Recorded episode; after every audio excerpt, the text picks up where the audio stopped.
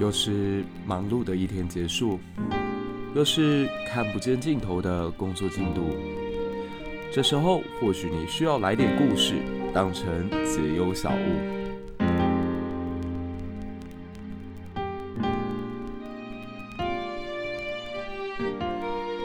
如果说科技始终来自人性，那历史就始终来自人心。我们在现实社会当中找出问题，并且在历史典籍里找到答案。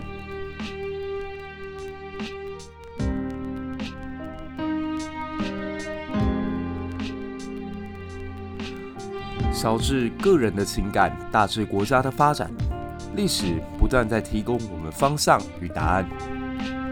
或许这是一个迷惘的时代，但愿你我都能成为这个年代在满满问号背后。我们希望得到的答案。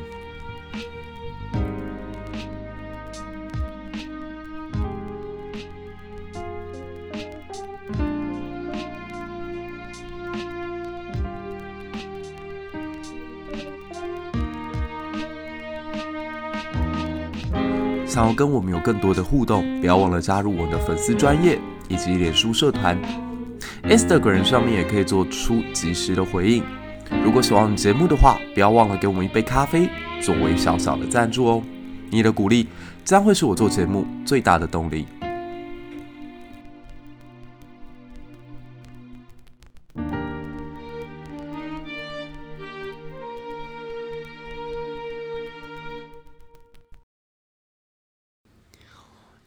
又到了我们快乐的说故事时间。今天继续我们正在做市长系列第三集。我们今天要来聊聊唐太宗。嗯，还是得感谢一下柯市长，因为柯市长其实他他的很多发言里面，让我一个从事教育工作的人会看出很多在国立编译馆时代留下来的一些遗毒、一些影响。例如他。其实提到自己像唐太宗的整段发言是说啊，那个现在要来参选桃园市市长的这一位，他们政党推出来的候选人呢，我真的忘了叫什么名字了。他觉得他的角色很像魏征，是一个很敢讲直言，然后很勇于去发表自己意见这样的一个政臣。他说。如果这个人活在纣王时代的话，大概就会跟比干一样就被处决了，或者是被抛落。可是因为他是唐太宗，所以就可以把这样子像魏征一样的人才留在自己的身边。那这次我们也来了解一下唐太宗好了。嗯，不过首先先跟大家厘清一个观点哦，其实商纣王并不是大家印象当中这样的一个暴君。他的这个暴君形象可以说是后代层层累进之后把他丑化出来的结果。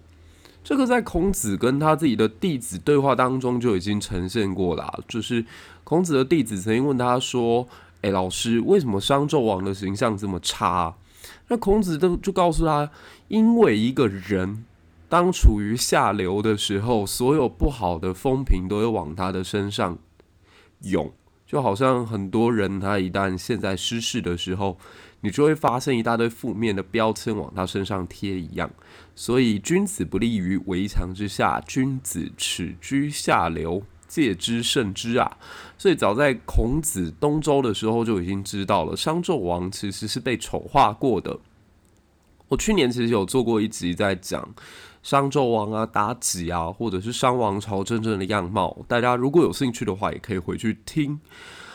那如果我们在看唐太宗的话呢，老实说，今天我不太想去丑化这个可能在整个中华文化圈，OK，这个虚构的中国民族的这个历史当中，我们可以去找到的。比较优秀的领导人，我觉得唐太宗算是硕果果仅存的一个吧。他比起汉武帝啊，或者是乾隆这种过度被吹捧或者过度自恋的人比起来，我觉得唐太宗算很好、很好、很不错的一个了。那为什么这么说？首先，他本身是创业的一代。就大家如果仔细想想看，嗯、中国历史上好像被称为圣君或者是贤主的人。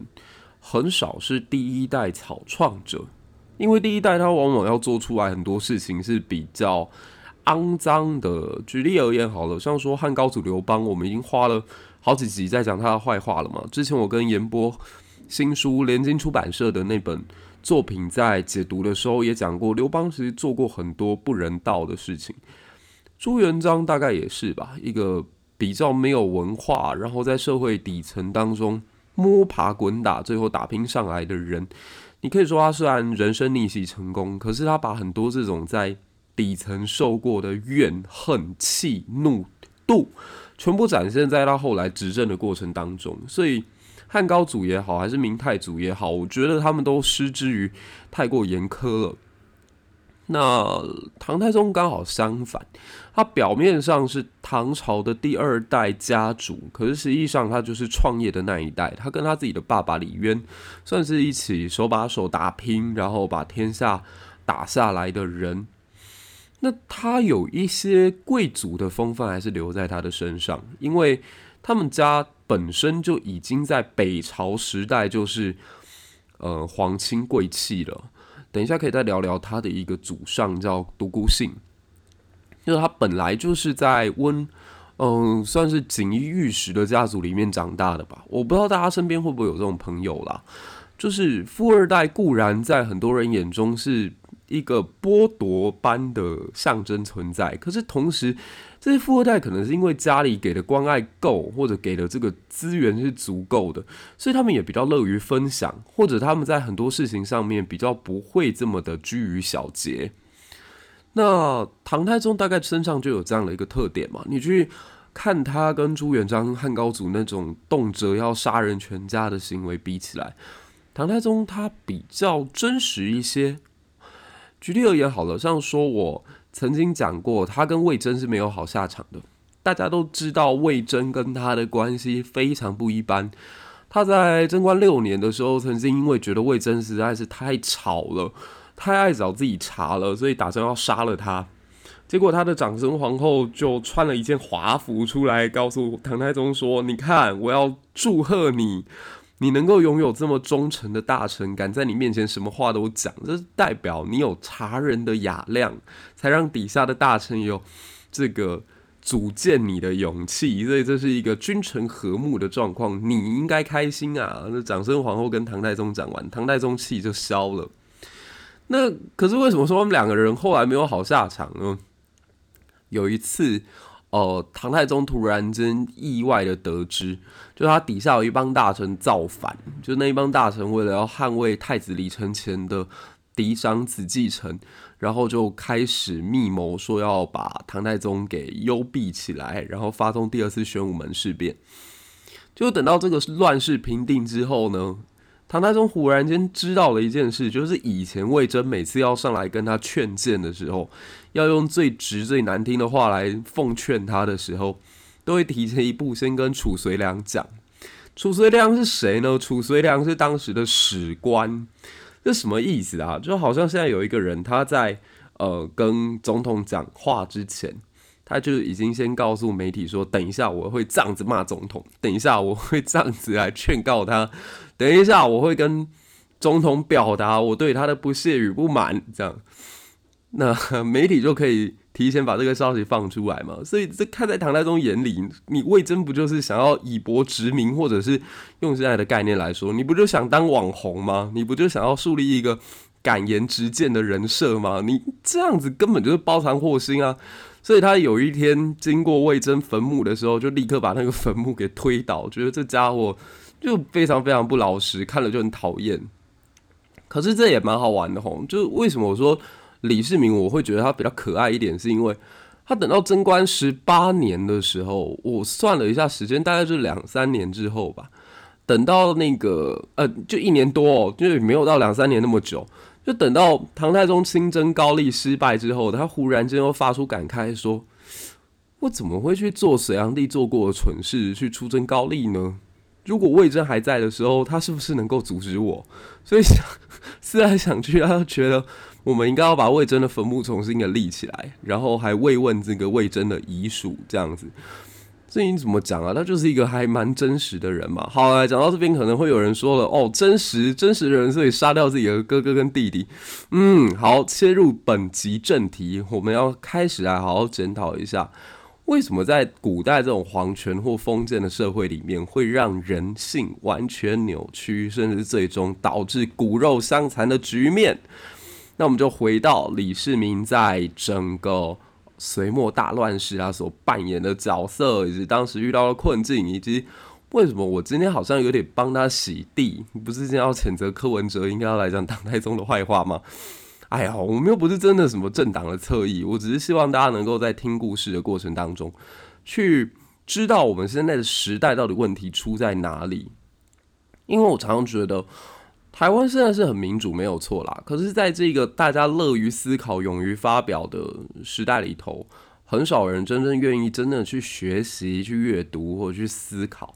以至于我昨天发了一篇文啊，就说我们有太多的思考，但有太少的学习，那导致说很多人他其实有讲话的能力，但是没有讲话的智慧，所以很吵，但是没有意义，完全没有办法从他的。呃，发言当中得到一条有逻辑的论述或者有智慧的内容，那不是在空耗彼此的时间吗？好，那首先我必须得讲，唐太宗他做的投资或者他的创业是成本极高的。我习惯把任何一个王朝的起始者或者是他的创业人当成就是一个非常重要的创业过程。造反是需要有勇气的。你要你要知道，在隋代末年，虽然大家都觉得这个国家快倒了，可是敢不敢站出来当那个国王新衣里面的小孩，直指天下大事，说现在该换人了？那你必须得有勇气。任何一个时代，你想要突破当前限制，都是困难而且具有高风险的。特别是古代的造反到现在的革命，你可能要付出的代价都是自己的生命。那你首先要有理论的支持，你要能够对人民有号召力。你要能够建构一个新的体系，而且提供更大的、比现在更大的一个利益，这就是一个革命者的困境。就为什么大家会发现革命之后时代不会变好？因为革命者他可能在整个过程当中，他必须要有资金，他必须要有人脉，他必须要有人帮助。那这些都可能只有大户或者是既得利益者才能够提供。所以他等到新政权成立之后，他首要目标当然不是为了给老百姓过好生活，而是让这群贵族能够先吃饱。像隋王朝就很明显是一个这样子利益分配下去的时代。大家知道隋文帝杨坚虽然名声非常好，可是因为历史是史官写的嘛，它代表就是官僚系统对这个皇帝的一个认识。为什么史官要去写隋文帝的好话呢？他明明也是一个篡位者啊，他应该跟王莽一样打入十八层地狱，永不翻身才对嘛。可是因为杨坚他真的很愿意把资源分配给文官集团。举例而言好了，当时整个中国在大业年间大概有六亿亩的土地，一直到现在中华人民共和国建立，都还是只有这个数字，大概正负百分之二三十之间。可是，在隋朝的时候，中国居然可以征收上来的可耕地面积总共有四十亿亩。那这什么意思？它只有六亿亩，却吹捧到四十亿亩，意思就是说，这些土地的拥有者或者当时的农民，他必须要负担比自己现在生产力还要多出八倍的赋税负。嗯，大家没有概念哈。好，我举一个例子，台湾现在可能收所得税，假设是收百分之五。那一个年收入一百万的家庭是每年必须要付五万块来当成自己的所得税交给中央。那隋炀帝哦，隋文帝怎么做呢？隋文帝就是说，现在天下太平啊，现在到处是盛世啊，所以你们每一个人不都投资成功吗？你们每一个人都在股票赚到钱啊，来多缴多缴多缴。那官僚集团跟整个文官系统，他们也觉得，嗯，人民多缴，我们就多拿啊，这没有什么不好，所以一起加入了这个捞钱的行列当中。那最终这些官员甚至为了要比拼说谁的业绩好，谁治下的老百姓过得更加安居乐业，所以就在这个税负上面动手脚，然后往上报就越来越多，越来越多。所以你原本只要交五万的，经过这一番官员的剥削，加上他们为了要虚报自己的政绩，你可能变成一年要缴四十万。你收入一百万，上缴四十万，原本只要缴八万，那老百姓就很可怜，就变成说我必须得忍耐，那忍耐到。一个极限的时候，就一定会爆发。那个爆发的点就是隋炀帝后来三征高丽失败，这样大家可以知道整个隋王朝为什么他建国到灭亡这么短的时间就完成一个王朝的循环了吧？他有点是呃竭泽而渔啦，就是把老百姓的钱都捞光了嘛。那当然上面的集团很满意，但是下面的老百姓受不了。诶，可是这边你可能会有有一个新的问题是说，那。利益集团或既得利益者，他们过得很爽啊。那按理说，应该他们会继续支持这台机器压榨老百姓才对啊。嗯，这就是隋炀帝做错的一个比较重要的事哦。很多人就说隋炀帝弑父啊，然后对母亲不孝啊，然后欺骗自己的长辈，最后获得这个地位，所以他道德上面说不过去嘛。这种王朝失德一定是没有办法长得人心的。各位，这就是儒家式的总结王朝灭亡的经验。这种结论既单调，而且非常没有说服力。你看过这么多的富人，你也知道他们不是每一个都那么有道德。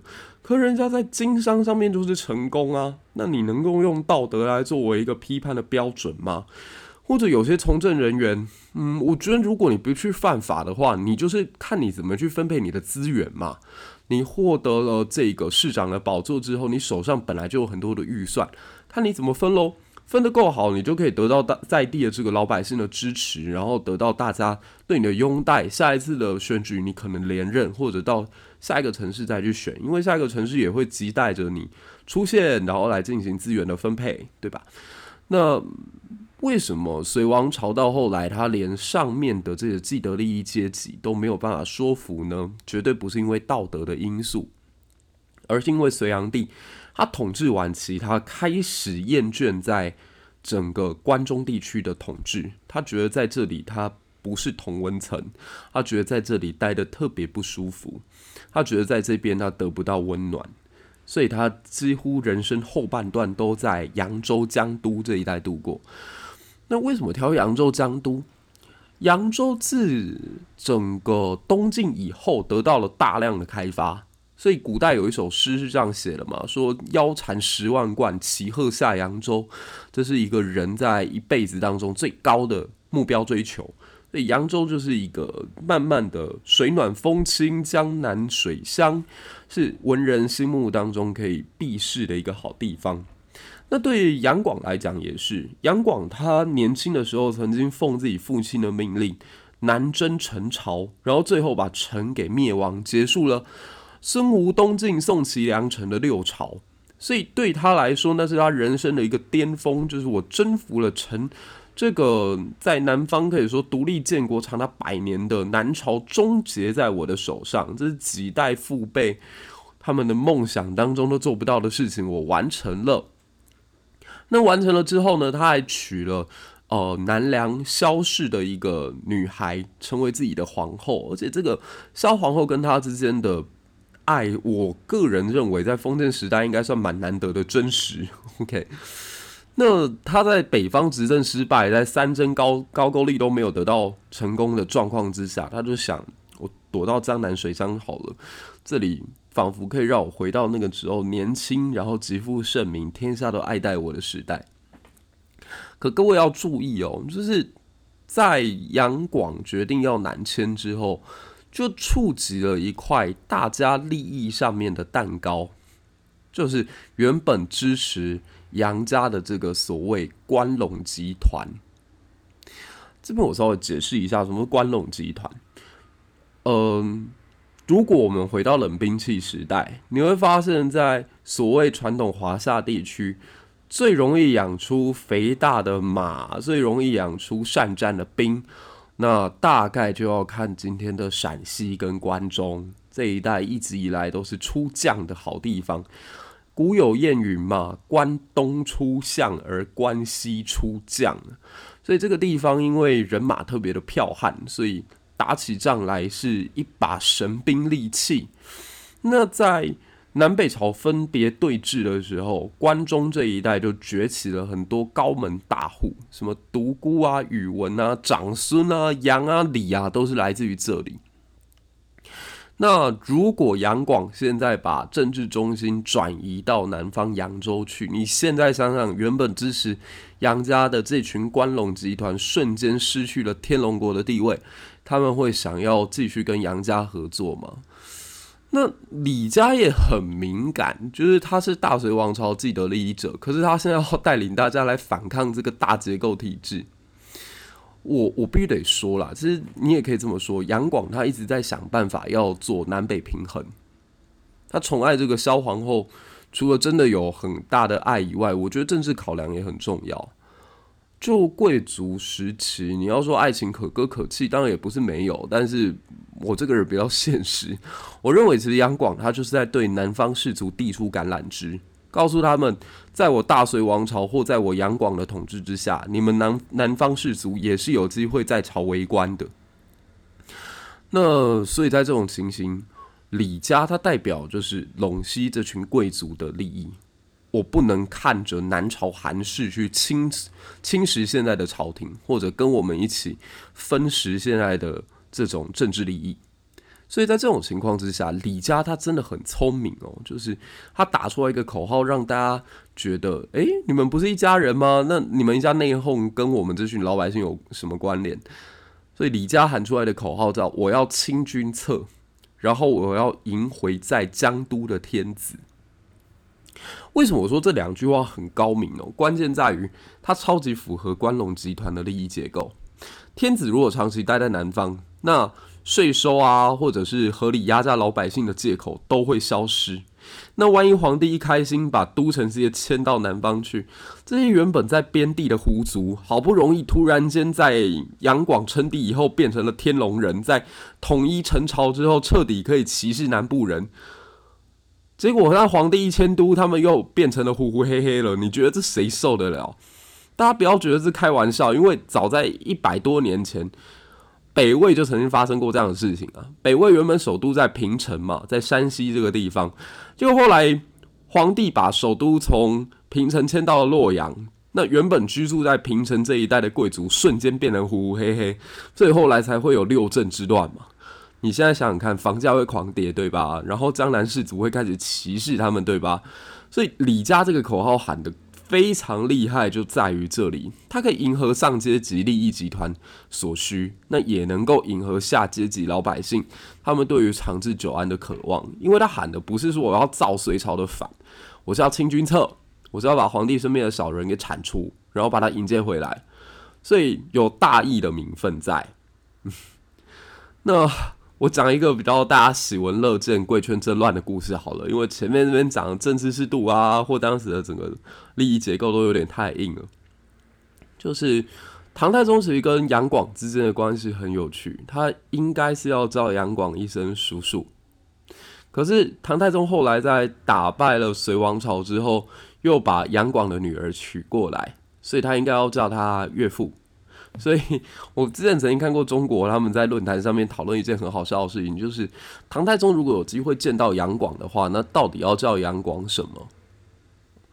是要叫他阿叔呢、岳父呢，还是直接叫他乱臣贼子？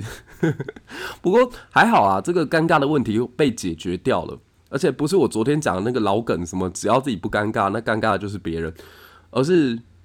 解决不了问题，那我们就解决提出问题的人本身，或解决问题本身。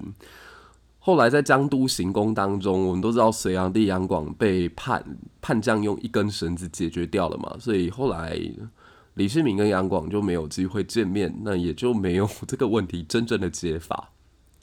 那这边还有一个小小的彩蛋啦，就是隋朝北周李唐，他们其实都是半个外族。或直接就是外族的身份，很多人在替李家洗地啊，拿那个陈寅恪的调查结果说，李家应该原本就是河北的名门望族。那实际上这样讲啦，其实中国它在古代的这个谱牒，随着多场战争、多场乱世，早就已经乱掉了。很多人就是寄生上流当中，像说我现在姓谢，我现在姓王。那我出去的时候，一定告诉大家说，我可能跟琅琊王氏有一点关系，我可能跟太原王氏有点关系，攀亲带故一下嘛，反正又查不出来。那人家你拿出证明，就告诉人家说啊，谱蝶被烧掉了，谱蝶在侯景之乱没了，谱蝶在皇朝之乱丢了，这样，那你就可以顺理成章的进到某一个上流圈子里面，而且不会被发现，所以。这种事情也发生在刘备身上嘛？刘备不是逢人就说啊，我是中山靖王之后的汉景帝的玄孙。实际上，中山靖王他本身有两百多个儿子。那你现在想想看，两百多个儿子再出去，每一个人生人均生五个好了，那就一千人了。那如果再传个五六代的话，大概已经是一个好几万人的群体。所以你到底是谁？有没有私生子的可能性？有没有可能是被藏匿在皇宫当中或躲避王莽之乱的时候隐姓埋名的人？这你都可以去瞎掰嘛，就是你的这个造作空间非常的大。这样，好啦，然后。我们就可以看到，说李唐他其实能够崛起，跟他们的祖先与这群胡人的关系很好有关。那包括唐太宗他自己的老婆姓长孙，父姓大概也是外族。然后你再往前看，他的阿嬷、他的祖母、曾祖母也都是外族女子。所以纵使不是说百分之五十，他至少四分之一的这个血统里头有胡人的血裔，那是没有什么问题的。那还有一点是。其实唐朝李家跟杨家，隋朝的杨家，或者是北北周的这个宇文家，他们都是亲戚。他们有一个共同的帅哥祖先叫独孤信。独孤信他是西魏的八柱国之一，我好像在节目里面常提到他的吧。他算是在古代史上一个既帅又能打仗的将领，所以人生参加过很多场决定南北朝走向的大战，而且多次都是。以少胜多，然后做出很精准的判断，还协助过这个杨坚的父亲杨忠，在荆州战争当中去做到很大很大的贡献，然后以少胜多，算是一个英雄人物。所以很可惜啦，后来的政治斗争里面就被干掉了，他是被勒令自杀。那李唐家族在李世民这一代哦，我个人会崇拜他，是因为他真的不像是一个普通的富二代，他作战能力之强。嗯，举一个他人生当中最重要的成名之战——虎牢关之战好了。先讲打虎牢关之战的时候，他大概只有二十岁出头。你想想，各位二十岁在干嘛？再想想李世民，就会觉得哎，人比人气死人。那一年呢，李唐建国的时候，大概范围跟面积仅限于今天的陕西这一带而已。那由于他自己可控制范围并不大。那中原地区满布各地的枭雄，其实谁最后能够获得胜利是不知道的。胜利天平还没有出现倾斜，那一直是打了虎牢关之战之后，才慢慢逐渐现出端倪。这场战争是当时呃李唐王朝最重要的两个敌人，叫王世充跟窦建德，他们居然可以为了要一起消灭掉这个李唐，决定联兵联盟一起对抗李世民。那李世民当时的部队其实只有八万左右，跟敌方联军加比起来，大概差了三倍四倍不止。所以当窦建德、王世充结盟的消息传到了李渊的耳中，李渊都快吓傻了，就是天哪！现在。美国跟俄罗斯都结合起来要来打我了，这我怎么可能会赢？这样，所以就立刻下诏要求这个李世民退兵。注意哦，这个时候的局面是天下最强两个诸侯联手要攻打李世民。那李世民的爸爸都已经缩了，都已经跟他说好了回来这样子。可李世民这个时候就展现出他非常非常异于常人的判断力。他喜欢在打仗的时候，先自己带领一批敢死队，然后冲进对手的军营当中，刺探一下敌情。因为有一句话是讲这样讲的嘛，说眼见为凭。作战的时候也是，你光听情报告诉你说敌军的布阵如何啊，敌军多么的强大啊，敌军弱点在哪里啊，你没有亲自去略阵，你是不会知道的。可是因为略阵的成本很高啊，你搞不好会自己就阵亡在其中。古代将领又不像是我们在看《三国演义》一样，每一个都喜欢冲出来单挑。大部分的将领是站在那个点兵台或者是指挥台上，对着手下下这个命令嘛。所以李世民很奇怪，他是一个会亲自带兵去看对手怎么布阵的人，所以他玩老把戏，然后就冲进这个敌军当中，然后在千军万马里头来回跑了好几次，然后就摸清了对手的军力。最后他这一场战争当中，居然以一己之力是大败两大诸侯，那打到王师聪、窦建德是一个阵亡，一个投降，所以才确立了说唐王朝未来是可能统一天下的一个局面。那这里就出现一个很，嗯，对王朝来讲很尴尬的局面。你现在想想看哦，唐朝现在版图扩大了，唐朝大概可以统一了，这个状况非常非常好，可内部结构出现严重变化。太子李建成待在长安城当中，好像什么事情都没有做；而在外打仗的李世民，这个时候风头无两，叫日正当中。所以这就让朝局发生了很微妙的变化。以前李渊是希望李建成、李元吉、李世民三个人能三分天下，能够各自维持一个恐怖平衡。可这个平衡在经过这个虎牢关之战之后，彻底被打破。李世民的野心，李世民的名望都已经大到自己的父亲没有办法抓得住的状况。而这个时候，李渊也很困扰：我到底该不该加封他？不加封他嘛，人家会觉得我赏罚不分明；加封他嘛，那不就是在给李建成背后递刀子吗？就是直接在李建成的背后插了两把刀，告诉他说：“哎，你弟弟是可能取代你的哦。”那引爆太子皇帝之间猜忌，或者秦王与太子之间的斗争。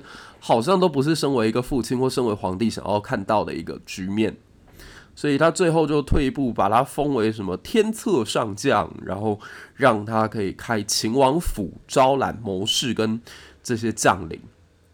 结果这步棋都吓坏啦！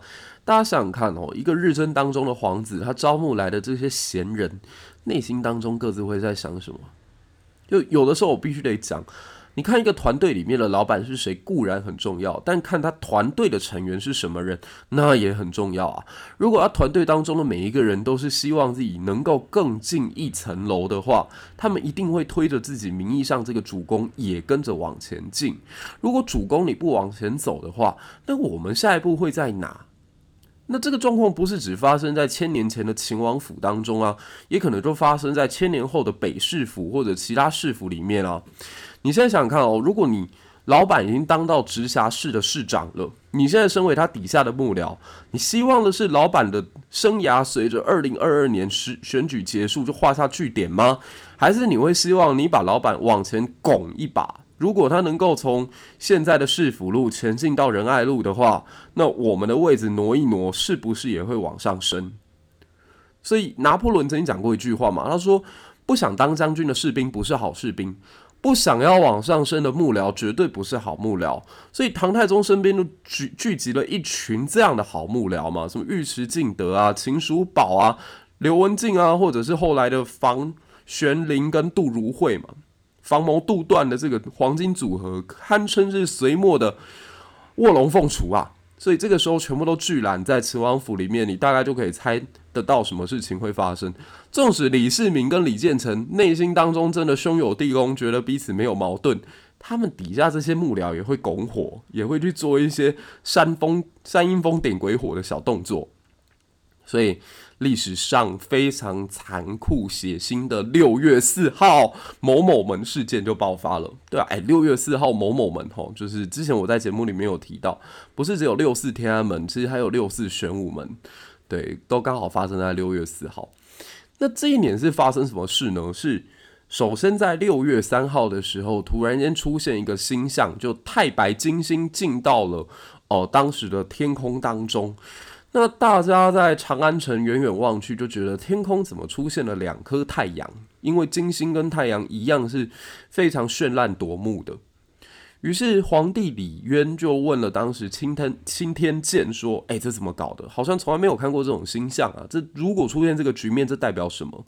然后钦天监就告诉皇帝：“当现在出现了两颗太阳，代表在朝当中有人想要往上升。”有人想要跟您共享皇权，那到底是谁呢？太白金星出自于秦分，代表秦王殿下意图不轨。好，那听到这里，你大概就可以猜见了，青天剑他在这里的政治选择，或他讲这句话的一个意涵，就是代表他应该是跟李建成站在一起的，有点是在栽赃李世民。那李世民这个时候能怎么做呢？当皇帝李渊下诏说：“来，李世民解释给我听，这到底怎么一回事？为什么太白金星犯闭？难道你真的想造反吗？”各位有没有想到，其实李渊如果真的在这个时候讲这句话、发这个脾气，你说他是单纯迷信呢，还是想要借故剪除掉李世民的羽翼？各位可以想想，这些都是人精啊，他们都是政治机器。我们上一集有讲到，刘邦他讲出来每一句话都是经过精密计算的。我认为李渊也一样，他会拿出这么烂的借口去把李世民号召进宫，就代表他一定内心当中已经动了。削除秦王实力的这样的一个念头，无论李世民回去是被他的老爸砍掉，还是被他削除掉势力，他都必须得做出抉择。所以李世民就很紧张嘛，他在秦王府里面就叫张公瑾他们出来算命啊，说现在该怎么办这样。那当时他就有一个大臣直接踢翻了他们打算要算命用的那个道具，然后就说。大丈夫面对到问题的时候，当此一决，谁会在这个时间点把命运交给上天？所以他们才决定要发动那个玄武门之变。那最后当然是成功了嘛，而且李世民还不到地的把自己不地道的把自己的哥哥还有弟弟家里面的所有人都屠杀殆尽，这样，所以在进宫去逼迫父亲李渊必须要把位子让给他。好，那到此为止，你就可以看到李世民。他的确在很多层面上面是一个复杂的人，可这也是为什么我会谴责都已经到了民主自由时代，你还要去歌颂他的人，因为在皇权之下，其实没有半个人能够凭借自由意志去完成什么所谓一家团圆啊，或者兄友弟恭啊这样子的一个局面的人。那如果连家都没有办法管好的话，或者连亲生骨肉你都不能相信的话，我才不觉得这个时代有什么好美好的。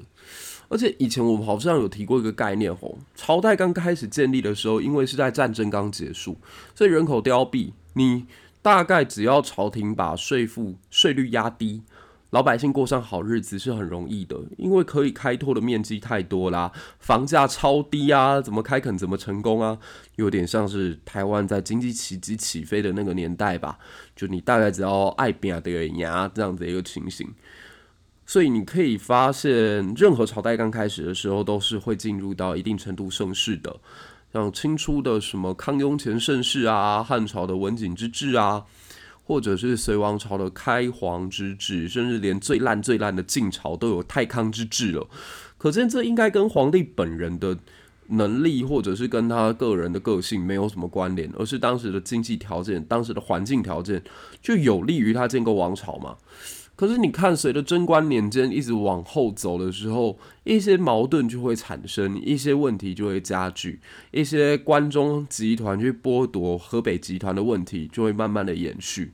所以你看哦，关中他们现在拿到了很大的权力之后，就会开始对河北地区进行吸血。那吸了一百多年后，就爆发了从河北地区士族开始。共同推举、共同支持的外部将领，这个外族将领叫安禄山。这场乱世就是安史之乱。而且，我们如果再用市井八卦的这种角度来看，李世民其实后来在选择立储君的问题上也犯了很大的毛病，因为他一直觉得自己的儿子有一天可能跟自己一样会发动玄武门之变，所以他对自己的大儿子李承乾后来疑心病超重。那不是有句话是这样讲吗？就是君疑臣的臣非死不可。所以李承乾在很担心自己有可能会被自己爸爸干掉的状况之下，干脆就放手一搏，真的就造反了。当然又是一出家庭的伦理乱剧喽。那等到唐太宗平定了李承乾之后，又发现，哎、原来给李承乾这么大压力让他造反的人是他弟弟李泰，所以连李泰也被某种程度冷冻了。因此，最后他就决定把皇位传给那个看起来他最乖的儿子李治。如果李治又做了什么很乖的事情呢？李治后来就把唐太宗李世民的一个小老婆娶了，变成自己的大老婆，然后这个大老婆就篡了他们李家的江山。对，那个女生就叫做武曌武则天，这样。所以怎么讲啊？我觉得唐太宗好像也没有办法说做到完全世人很明啦。毕竟只要是个人，他的判断一定就会有局限性嘛。那唯一他跟柯市长，我觉得最相近的地方在于。改变他们两个人的人生，都是一场北门会。古代说“左青龙，右白虎，前朱雀，后玄武”，所以玄武本身就是北。在唐代首都长安的北门发生一场政变，让李世民后来有机会成为唐太宗；而在台湾的首都台北，台北的北门也发生了一场北门会，让柯市长从此之后成为一个大家心目当中过河拆桥的人。一个不厚道的人，所以一个成就了他的帝王梦，一个则是帝王梦碎。我觉得有时候是性格会决定命运啦。当然，如果你可以站在每一个不一样的人的角度去思考他遇到的困境，跟他可以做的决策方向的时候，或许会更助于我们以后自己面对到类似状况的时候该怎么处理。